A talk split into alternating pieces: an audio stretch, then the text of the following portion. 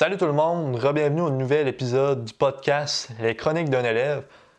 Aujourd'hui, on va parler des petits problèmes et des gros problèmes qu'on a. Vous allez voir, les deux sont intimement liés selon moi. Mais juste avant ça, juste avant de se lancer dans le sujet, je veux juste vous rappeler, je veux juste dire un gros merci à ceux-là qui ont pris le temps de laisser un 5-star review sur l'application Balado. Je pense que au moment où je tourne cet épisode-ci, je suis rendu à 7 reviews. Euh, ça, c'est vraiment cool pour l'algorithme parce que dans le fond, ça permet à plus de monde de découvrir le podcast parce que ça va dans leurs recommandations. Puis si vous ne saviez pas, mon but avec le podcast, bien évidemment, c'est de rejoindre le plus grand nombre de personnes possible qui veulent devenir la meilleure version d'elles-mêmes. Donc quand vous laissez un 5-star review, c'est comme un gros merci, donc ça me fait très chaud au cœur.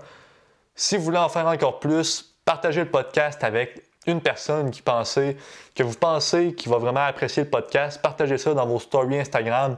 C'est vraiment la meilleure, meilleure façon de me remercier. Sur ce, je vous tente pas plus avec ça on va commencer avec le sujet des problèmes. Vous savez qu'on a tous. Je vais pas. Bon, ça, commence mal. Je vais pas utiliser le mot on, je vais utiliser le mot je. Peut-être que ça va déjà arrivé. Probablement que ça vous est déjà arrivé, peut-être pas. Donc je vais utiliser quand même le, mot je. Ça m'est déjà arrivé de péter une coche. Péter une coche pour rien.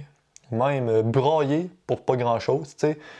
Euh, des petites situations qui nous arrivent en plein milieu d'une journée. Là, j'ai encore dit le mot nous, je vais faire attention des petites situations qui m'arrivaient dans le milieu d'une journée. Puis que, tu sais, c'est des situations qui, en temps normal, me feraient, ça me ferait absolument rien. Mais là, quand ça m'arrive, ben, je me mets à broyer, je me mets à péter une coche pour je sais pas quelle raison.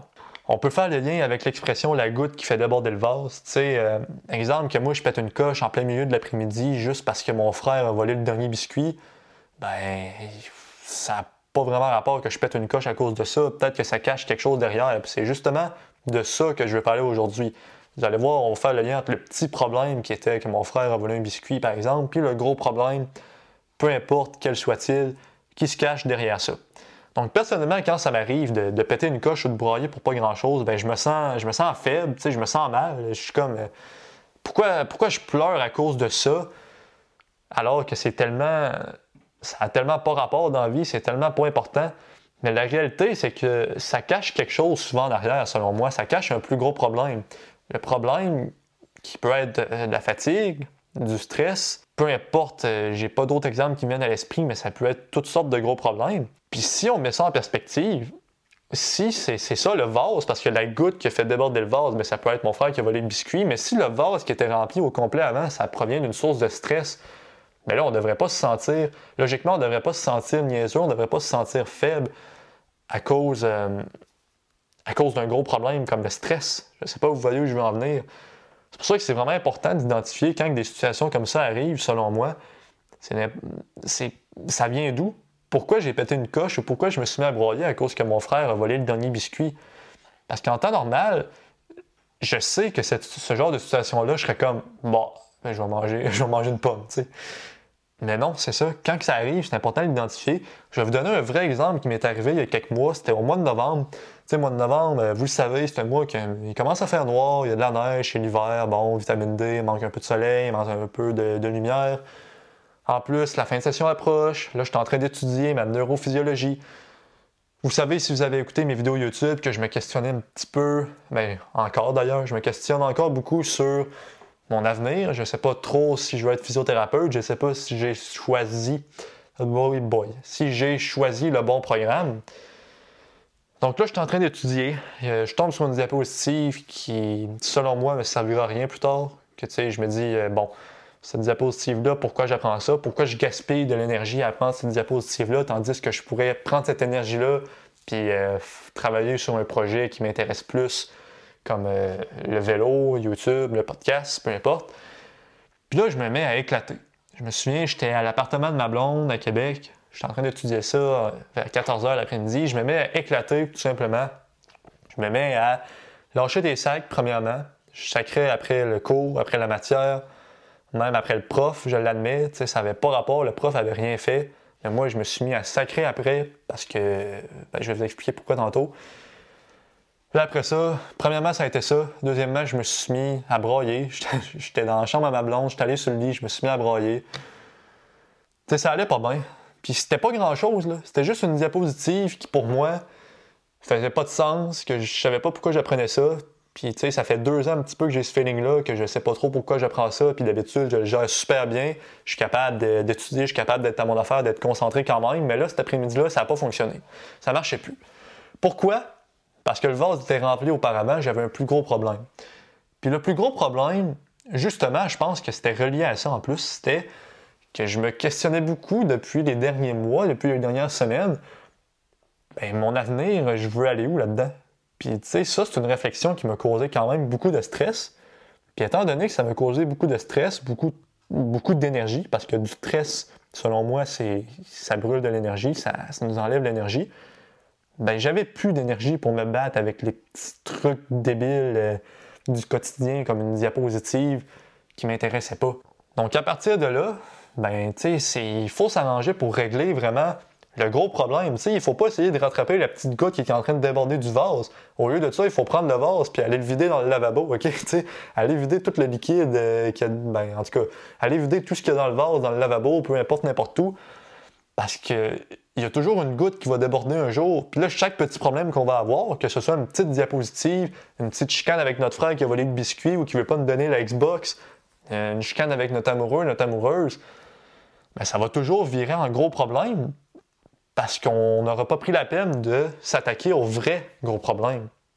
Vous allez me dire, oui, mais là, comment tu sais pour t'attaquer à un gros problème comme le stress de ne pas savoir quoi faire plus tard? Ben, je vous avoue que ça se règle pas du jour au lendemain. sais. Je peux pas décider, euh, ah, je sais que plus tard je vais être conseiller financier. sais, ça marche pas comme ça. Mais quand même, sais, juste de l'identifier, ça permet de remettre les choses en perspective, puis de se sentir mieux par rapport à ça. Quand on va avoir une autre petite situation qui va nous faire chier, comme notre frère qui vole notre biscuit ou une diapositive qui, selon nous, ça sert à rien, mais de savoir que ça nous fait autant chier à cause qu'on a un gros problème derrière ça, ça va peut-être nous éviter de péter une crise, de brailler pour rien, puis de peut-être euh, être euh, toxique avec notre entourage. Je dis pas que quand on pleure ou qu'on se fâche, on est toxique nécessairement. Mais si on devient irritable à cause de ça, ben là, ça peut devenir toxique pour notre entourage. je pense que c'est la dernière chose qu'on veut tous. Le deuxième volet du podcast maintenant, c'est que là, on a parlé en premier lieu de la goutte qui a fait déborder le vase, que tu sais, des fois, ça arrive sans qu'on s'en rende compte, ça arrive malgré nous. Mais je pense pas que ça arrive 100% malgré nous. OK, je m'explique. On a tendance à rendre nos petits problèmes très gros pour éviter de faire face à nos gros problèmes. Donc, si je reprends l'exemple de tantôt, je pense que j'avais tendance à rendre mon problème de diapositive qui n'avait pas rapport très gros pour éviter de faire face intérieurement à ma réflexion que je savais pas quoi faire plus tard. Je ne sais pas si vous voyez où je veux en venir, mais c'est comme une espèce de façon de se protéger parce que ne pas savoir quoi faire plus tard, pour moi, c'est un gros problème, que je l'ai dit plusieurs fois jusqu'à présent dans ce podcast-ci, mais ça m'amène beaucoup de stress. Puis tu sais, c'est difficile à surmonter ce problème-là. Ça, ça se fait pas du jour au lendemain, comme j'ai dit tantôt. Donc, mes petits problèmes, en les rendre en gros, ben, ça m'évite de devoir faire face à ce problème-là parce que c'est comme si j'avais d'autres petits problèmes à régler. Puis c'est pour ça que ça devient de plus en plus difficile de, vraiment identifier c'est quoi le gros problème quand on pète des coches ou qu'on se met à broyer pour des petits problèmes qu'on rend gros. C'est important d'identifier c'est quoi le, gros problème, comme je l'ai dit au début, mais justement, je pense qu'il y a une partie de pourquoi on a des petits problèmes qu'on les rend gros.